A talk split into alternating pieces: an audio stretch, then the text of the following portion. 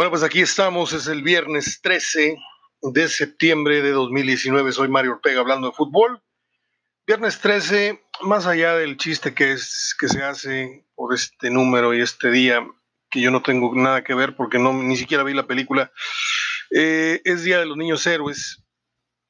Mm, este tema de los niños héroes es como el tema de los Reyes Magos y el tema de Santa Claus más vale seguirle la corriente a los niños y seguirles hablando de lo que nosotros sabemos que nos enseñaron, pero yo tengo otros datos, como dijo el otro, este que no se aventó, lo aventaron y que no se enredó, lo enredaron y, y mejor así nos quedamos con el gran recuerdo de Juan Escutia. Yo me lo sabía así de memoria, eran cuántos, siete o seis, más o menos Ah, ahorita se los digo. Yo me acuerdo que, pues todos, ¿no? Todos nos sabíamos el, bandera, bandera de México y nos teníamos que ver a Fuerzoris, ya.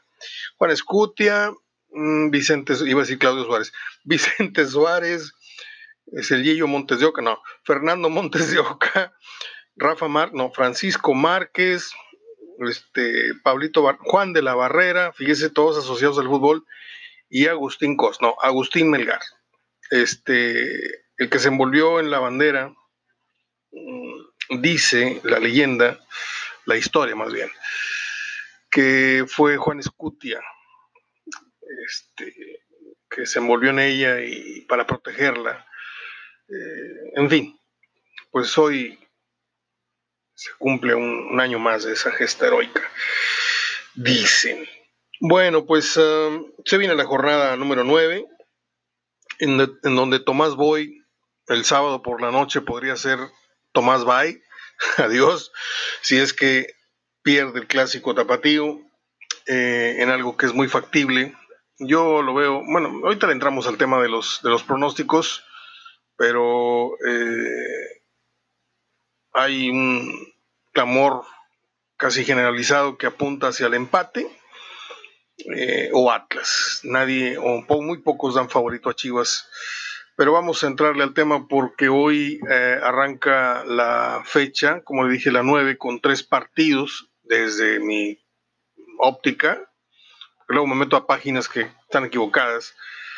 Este, un día en televisión di la jornada y resultó ser que era la jornada del torneo pasado.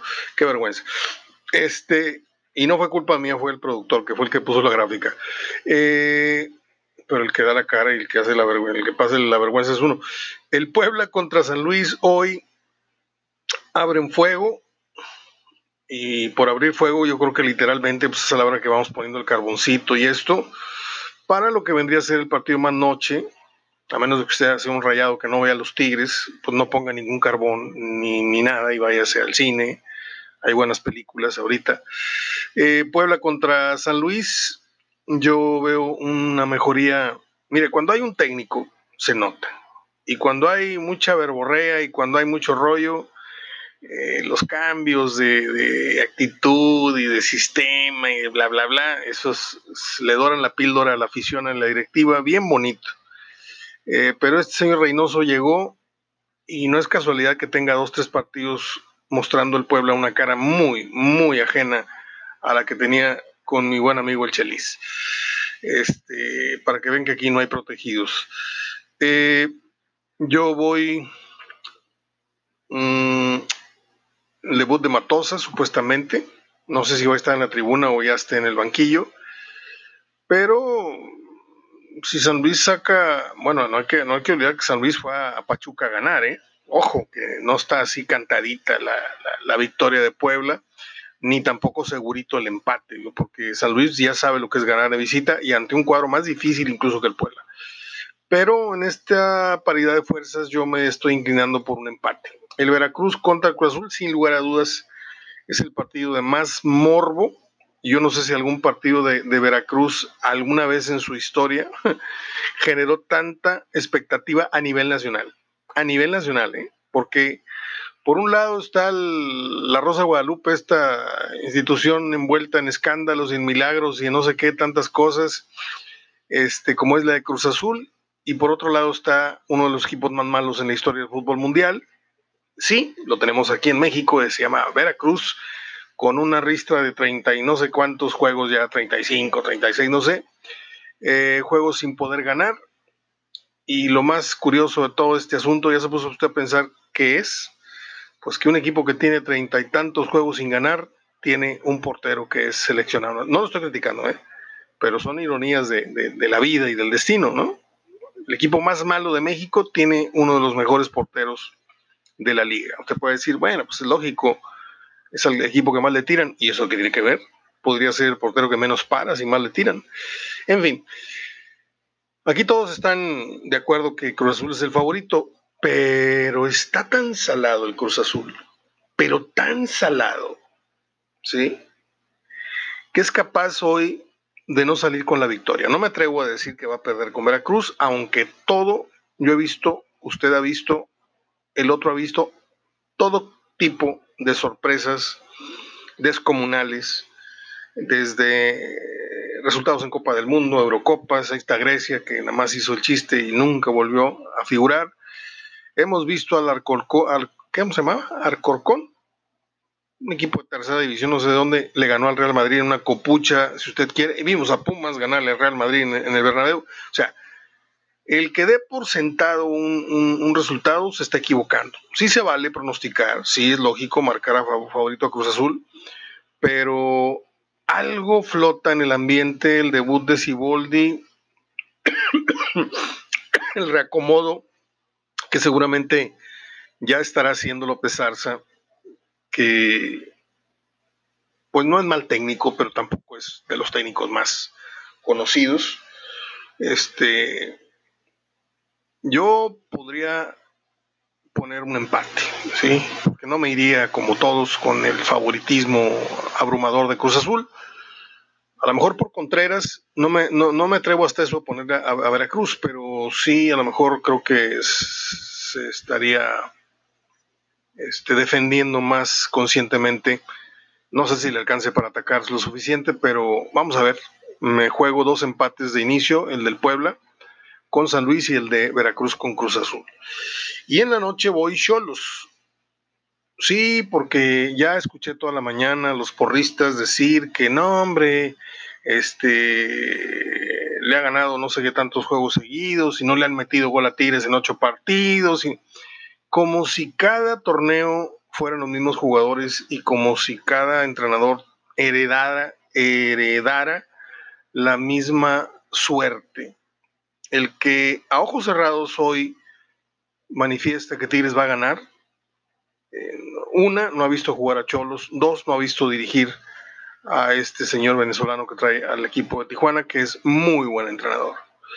Y obviamente está queriendo tapar el sol con un dedo el aficionado de Tigres que vaya a ciegas con su equipo después de que trae pues una ristra de cuatro partidos en, fila eh, empatados y con un bajón de juego muy evidente de cuatro o cinco figuras importantes, porque en Tigres casi todos son figuras, este, pero los puntales de este cuadro titular son Guiñac, que es Valencia, que es Vargas, que no viajó, pero a lo mejor viaja, porque se está aliviando su mujer de su tercer hijo. Entonces, este, no se sabe si inicia Celarayán o inicia Valencia, que es un fraude enorme. Yo estaba viendo eh, para poder documentar y, saber lo que estoy hablando con certeza, me puse a ver videos de Valencia cuando era jugador de, del Pachuca.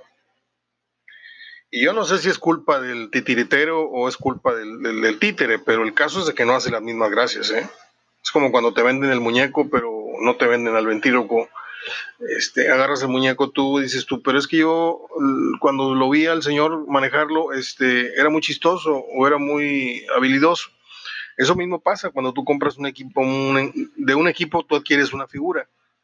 Para que luzca igual, tiene que tener compañeros de similar calidad alrededor y un técnico que le saque el mejor provecho. Yo no sé, acá yo no me voy a meter en problemas con nadie, ya fueron muchas veces, ya la gente sabe mi punto de vista al respecto de, de Ferretti yo nada más voy a decir que desde que llegó, yo no le he visto, sí ayudó mucho en la final y sí esto, sí lo otro, ha metido goles muy bonitos, pero no le he visto yo eh, nada de lo que le vi en Pachuca, acaso chispazos, ni mucho menos le vi la etiqueta de un jugador jalado de Europa para acá, como si nos hubiera hecho el favor. Realmente, este Castillo de Querétaro hoy le da tres vueltas a, Ener Valencia.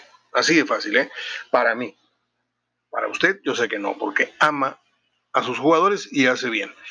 Eh, yo doy favorito a Cholos. Y si empata o gana Tigres, me va a dar mucho gusto. No me va a dar coraje. Pero yo tengo que ir con la lógica. Y la lógica me dice que Cholos. Ahora, la lógica, Mario, pues es que ahí nos ha ido muy bien. Estamos hablando de otro Cholos. Estamos hablando de otro Tijuana, de otro entrenador. Yo sé que eh, la cábala dice que hay plazas en las que te sientes más cómodo, en las que sueles anotar constantemente como jugador pero este Cholos yo lo he visto, le he puesto atención y creo que va a ser un Taba, no va a ser un equipo, si se mete como 7 u 8, va a ser un equipo que no les extrañe, que dé una sorpresa a los punteros. Eh, ya en liguilla. El Necaxa Cruz Azul, Necaxa Cruz Azul. El Necaxa Monterrey, híjole, qué difícil es pronosticar cuando tu audiencia es eh, mayoría tigre, mayoría rayada, uno que otros chivas, uno que otro americanista y así pero este, estas no son complacencias, no es una radiodifusora para ponerle el disco que quiere a nadie. Yo simplemente voy a decir que Necaxa va a poner a prueba al Monterrey. Eh, se va a ver si esa mejoría en el ensayo en el partido contra León a mediados de semana, eh, en este descanso de la fecha FIFA, quiero decir. Vamos a ver si hay realmente este avance, si esta eh, impasse, este descanso que hubo de la liga, le sirvió o le sigue perjudicando a Monterrey que está llegando a mitad de torneo y está jugando a mitad de potencial. Así de fácil, ¿eh? O sea, Monterrey y Tigres deberían de, ir en este momento y esto sin querer pecar de que estamos aburguesados, los que hablamos también de fútbol. No, a lo mejor debería estar empatado con América o debería estar, no sé, pero no deberían estar en los lugares que están comandando los primeros lugares. No deberían de estar tan distantes, quiero decir, de los primeros lugares, sobre todo Monterrey. Yo hice un pronóstico en televisión cuando arrancó la temporada, antes de que se jugara la jornada 1. Se lo dije al profe Gadea, se lo dije a la hija de Roberto Gadea, a Gaby Batocleti y a la, la Pina, a, la Pine, eh, el profesor que está ahí con nosotros. Así nada más. Algo en el estómago me decía que Tigres no iba a merodear los primeros tres lugares de la tabla. ¿Cómo, Mario? ¿Me estás diciendo que, va a quedar cuarto? A lo mejor. O quinto. No, pues este, cada quien dio su pronóstico. Unos dieron a Tigres primer lugar al final de las 17 fechas. Otros lo dieron segundo. Yo nada más les quiero decir a ustedes, porque a los del programa ya se los recuerdo yo cada, cada programa, que en lo que lleva de torneo Tigres no ha pisado ni el tercero, ni el segundo, ni el primer lugar. ¿sí? O sea, ha navegado en el cuarto, en el quinto, en el sexto, en el cuarto, quinto, sexto. Entonces, la temporada no ha sido buena. Y lo de Monterrey es más evidente que, que están lejos de la zona de strike. Eh, Alonso, aunque la verborrea esta de sus ruedas de prensa este, quiera decir mucho, termina diciendo nada. Eh, él solo se echa porras. Él le lava el cerebro a sus aficionados que se dejan eh, esa práctica de parte de él. Él le recuerda a todo mundo que mm, el, clásico más importante de la historia lo ganó el Club Monterrey y no es cierto. En fin, cada quien tendrá su, óptica de, las cosas. Yo solamente sé que Alonso, a la mitad de este torneo,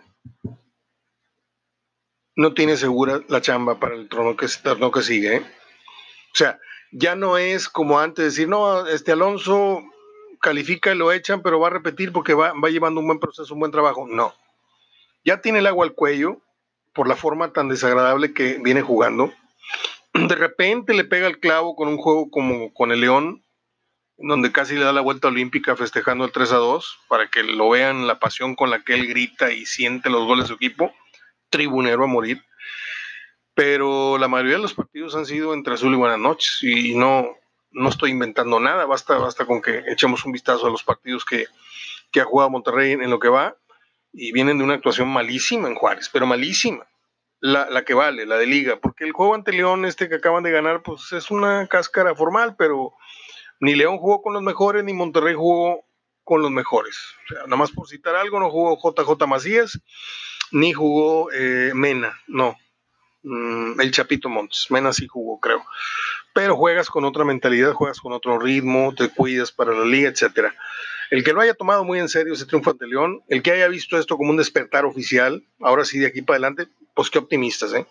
Necaxa trae buenos jugadores. Necaxa le saca la lengua a los ricos de la liga, porque con, no sé, no, no es que está muy gastada la frase de jugadores de 3 pesos, de 10 pesos, jugadores que valen la quinta parte de lo que invierten nuestros, nuestros equipos, rinden, antes que nada, inmediatamente y a la postre rinden, terminan rindiendo dos o tres veces más que Hurtado, que este, que el otro, que el otro. haga un lado, por favor, a, Guiñac, porque también me llevo de encuentro a Valencia, me llevo de encuentro a Vargas. O sea, este Necaxa, alguna gracia tiene. Obviamente sabemos cuál ya su perfil. Su negocio es traer jugadores, acreditarlos en la liga y luego hacerse rico vendiéndolos. Yo creo que Monterrey Necaxa. Ay, ay, ay. ¿Es Necaxa o es Monterrey? Yo no veo empate aquí. Eh, vamos con Monterrey, por la, la, sola localía, pero no me va a desagradar ni me va a sorprender si Necaxa gana el partido. León contra Juárez, de estos partidos peligrosos a la hora de jugar en ventanilla, porque te vas, pero de hocico, diciendo seco. El resultado es seco para, para León. ¿Y qué tal si Juárez empata? Yo sé que es muy improbable, pero aquí es donde se dan las desgracias eh, a la hora de las quinelas. Voy con León. Chivas Atlas, voy empate. América Pumas en el Azteca, voy. Mmm, Pumas no juega mal, pero no tiene punch. Y América tiene mucho corazón. Eh, ante la ausencia de figuras por lesiones y ventas y todo esto. Qué difícil es irle al América en este clásico, ¿eh? pero bueno, voy a jugar América voy a jugarle al Toluca contra Morelia y voy a jugarle al Santos contra Pachuca. Un día como hoy nació uno de mis amores platónicos. Yo creo que de los primeritos fue Peggy Lipton, aquella de Patrulla Juvenil. Pero yo creo que la segunda mujer que más he adorado en mi vida, venida de la pantalla, se llama Jacqueline Bisset. Hoy cumple 75 años la señora. Acabo de publicar, mi querido Nacho Cristerna, y demás amigos que me escuchen en Facebook y que deseen pasar a la página Cine, Música, Fotografía y Video que está en Facebook y que se agreguen además. Eh, acabo de publicar 15 fotos de la considerada, mire, hay una publicación eh, que estaba yo leyendo en donde dice que en 1977 la revista Newsweek declaró a Jacqueline Bisset la actriz más bella de todos los tiempos. No sé si exageraron, pero sí debe andar en una de las 10 o 20, porque son muchísimas mujeres muy bellas. Este, tampoco se puede ser tan tajante, pero este, Michelle Pfeiffer, por ejemplo, es otra de ellas. Este, Kim Basinger, no sé. Este, qué bella mujer. Y yo conozco a alguien que, se le parece bastante. Eh, un día como hoy nació un cantante que muchos piensan que es español. Yo creo que es español de por adopción, pero él nació en el 43. Él nació en Manila, Filipinas, y es uno de mis consentidos. Se llama Luis Eduardo Aute. ¿sí? aquel autor del tema muy, muy viejo, la de Rosas en el Mar. Pero si usted quiere oír una canción así, a media luz, bien acurrucadito con su pareja, porque hoy es viernes y dicen que hoy toca. en paz descanse el maestro de esa, que fue el que acuñó esa frase. Este, póngase un CD con los éxitos de Luis Eduardo Aute pero ponga hoy por la noche, si usted va a tener se va a echar un round de cariño con su pareja, ponga en su celular, así nada más busque en YouTube, ponga mojándolo todo. Hijo eso. Y un día como hoy nació Peter Cetera, el que pasó a ser la voz de Chicago, este, la voz principal, porque, bueno, era uno de los principales, porque yo, yo me quedo más con la voz de, ¿cómo se llamaba? Terry Cat, aquel que cantaba Low Down, entre otras. Ya luego se hizo de otra manera el sonido de Chicago con la voz al frente de Peter Cetera. Ya luego se salió él, se dedicó a, la música en solitario y no le fue así que digas qué bruto, qué bien. No recuerdo. Es todo. Creo que él hizo una canción que me gusta mucho, nada más una, la de If You Leave Me Now. Creo que la canta él. Eh, hasta aquí el programa de hoy. Hemos hablado para usted 20 minutos, 53, 54 segundos. Creo que no tosí. Y ahora le voy a dar el segundo sorbo a mi jugo de arándanos o de qué es esto. Pues es como morado, no sé si se sube o arándanos. Eh, feliz fin de semana, feliz puente, los que vayan a tener puente. Eh, viva México, todo lo que ustedes me digan. Yo tengo un punto muy, muy opuesto a, lo que son estas fiestas. Yo creo que, al igual que la Semana Santa, no se celebra ni al país, ni se celebra la santidad, ni se celebra nada. Es el monumento a la borrachera, al vámonos a agarrar carretera, a, vamos a aprovechar estos días en el, que, en el que el país no produce nada, ¿sí? Porque si algo tiene este país que queremos y odiamos tanto por la violencia y por tanta injusticia y por tanto robo de nuestras autoridades, es que aprovechamos la menor oportunidad para hacernos tarugos. Cuando este país requiere redoblar esfuerzos eh, en muchos, en muchos eh, temas. Yo he estado publicando mi página eh, tratando de pues, hacer desde mi trinchera lo posible por contaminar a otras personas para el tema de cuidar el agua, no usar plástico, este, reciclar la basura, etcétera.